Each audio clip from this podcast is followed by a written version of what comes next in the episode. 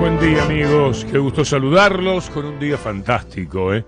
Este lunes está pintado, el cielo, el sol rebotando en los edificios, la temperatura ya invernal de unos 7-8 grados, pero todo realmente muy, muy agradable. Empieza una semana que seguramente se mantendrá dentro de estas características como si el otoño quisiera despedirse de la mejor manera.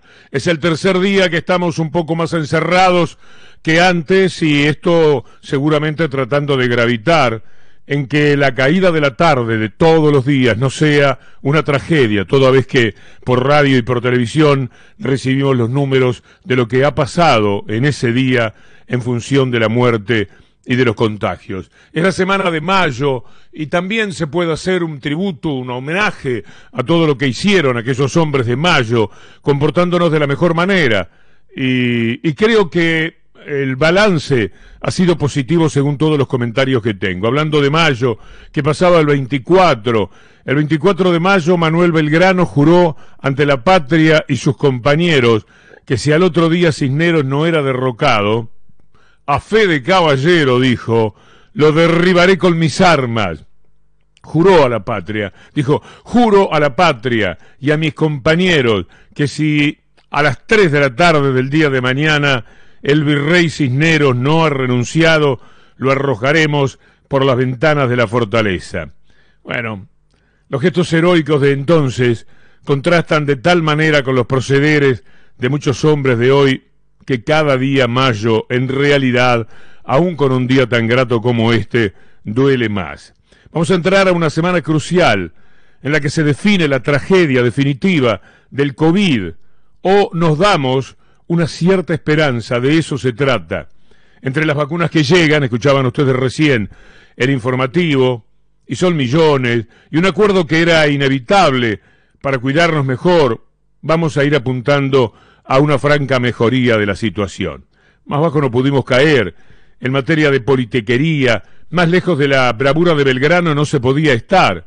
Ahora hay una pequeña pausa, una pequeña toma de conciencia, pero cuántas cosas horribles hemos hecho. Cuando uno mira una nota del colega Gustavo Sarmiento en tiempo argentino y dice cómo dejó traslucir en su conferencia del jueves, para Horacio Rodríguez Larreta las clases serán presenciales o no serán nada, pero está cruzada con tintes electoralistas, despojada de inversiones en la educación virtual, no es gratuita.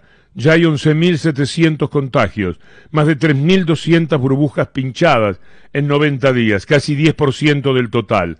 Y entre todos estos números se esconde el más cruel. Son 16 las y los docentes fallecidos en la ciudad de Buenos Aires en estos últimos meses. Y da una nota dolorosísima sobre la historia, los rostros, las muertes que se podrían haber evitado. Juristas importantes como el doctor Zafarón y Lucía Larrandar, Eduardo Barcesat, van a encabezar este miércoles un pedido de juicio político a la Corte Suprema.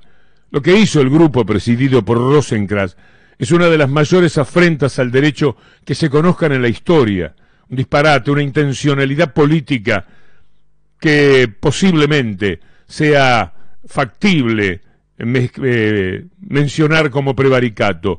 La ciudad juega su contradicción diciéndole a sus seguidores, ahora total son tres días, no nos costaba nada hacer como que obedecemos.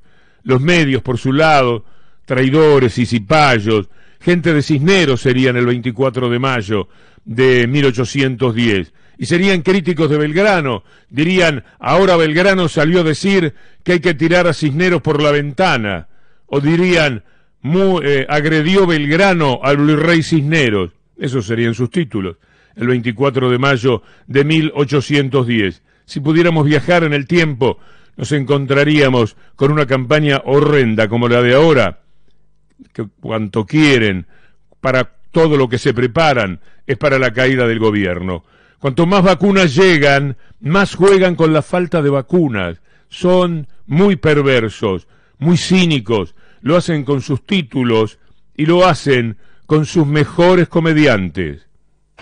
¿Cómo ¿Cómo están en sus casas? Están todos en sus casas, ¿no? Espero que sí, que nos estén acompañando. Vamos a apoyar esta medida que tomó el gobierno una vez más de meternos todos adentro por el bien de todos nosotros. Así que nosotros apoyamos, quédense en sus casas, no salgan. Es el último esfuerzo que tenemos que hacer. Quédense, no circulemos, tratemos de quedarnos en nuestras casas consumiendo mucha tele, comiendo mucho para engordar un par de kilos pero para tener por lo menos un poquito más de orden sanitario en este país tan alocado que nuestra única solución son las vacunas que no tenemos. Así que esperemos que lleguen en algún momento antes de que o se vayan todos a vacunar afuera los que pueden, pero bueno, esperemos que pronto tengamos una solución. Ojalá así sea. Los chicos no van a tener escuela esta semana tampoco. Vamos, los papás que tenemos que volver a ser maestros. Muy bueno todas estas medidas maravillosas que tenemos porque no tenemos vacunas básicamente, pero es así, hay que quedarse en casa, en serio lo digo, más allá de las ironías, quédense en sus casas, es la única receta que tenemos en este país. Ojalá, y eso sí pedí, yo lo pido como ciudadana argentina, no nos mientan más, no nos digan que va a ser una semana y después sigan aplazando el tiempo de que nos quedemos porque hay muchos argentinos que no dan más. Así como se ha dicho que la vacuna era veneno, se ha dicho también que Argentina tiene pocas vacunas, que ha sido muy mala la gestión para conseguir vacunas. Si dejamos de mentir un poquito y vemos la realidad, lo que se observa es que en cantidad de vacunas conseguidas, Argentina es el país número 21, aproximadamente 200 países. ¿Dónde? ¿Cómo? ¿Quién puede seguir mintiendo de esa manera ante tamaña evidencia? Hay dos datos internacionales, uno de ellos hasta lo tuiteó Axel Kisilov, a quien acabamos de escuchar, hablando del tema de las vacunas y la llegada de las mismas y todo lo que se miente. Ya no necesitan poner a sus grandes popes de la política, es que algunos ya sentirá vergüenza. Entonces recurren a lo que sea, cualquiera se para frente a una cámara y despotrica contra el gobierno, contra las vacunas, causa gracia, pero gracia eh, en el sentido de impotencia que uno siente frente a la fragilidad del discurso que esgrimen. Pero vale la pena citar eso que Axel Kisilov tuiteó sobre The Guardian, exponiendo el rol de Juntos por el Cambio en la politización de la pandemia. El diario británico concretamente señaló la actitud de la oposición de no acompañar las medidas de cuidado dispuestas por Alberto Fernández en el peor momento de la segunda ola, y específicamente se refirieron a la decisión del macrismo de judicializar la cuestión en la Corte Suprema, y ya sabemos lo que va a suceder con la Corte Suprema.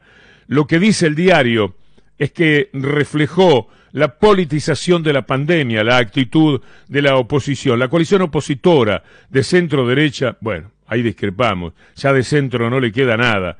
De Juntos por el Cambio luchó con uñas y dientes contra las medidas de cuidado dispuestas por el gobierno nacional. La gente se muere en menos de una semana. La ola de COVID agarra a la Argentina con la guardia baja.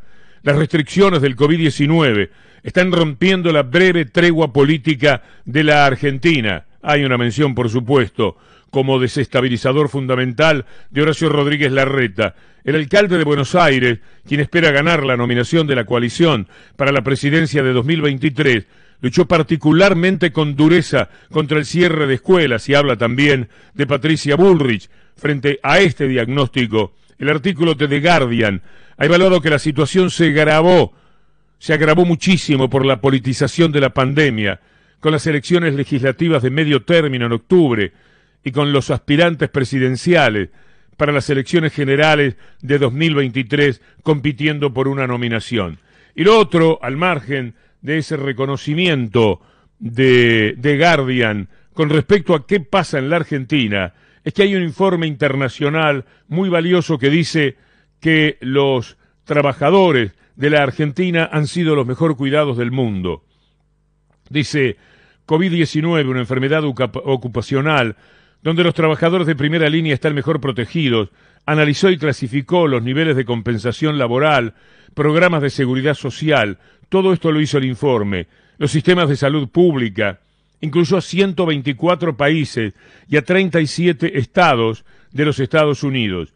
Los cinco primeros países del informe fueron Argentina, seguido de Austria, Suecia, Francia y España.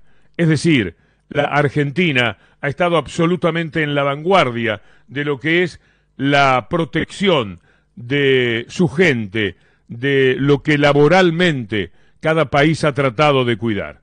Con estos datos nos ponemos en marcha con la García, con Fernando Borroni, con Alan Longi, con todo el equipo de la segunda mañana. Venimos de Caimi Suazo, las primeras noticias a las seis, y vamos hasta detrás de lo que vemos, con Claudio Villarruel, allá por el mediodía.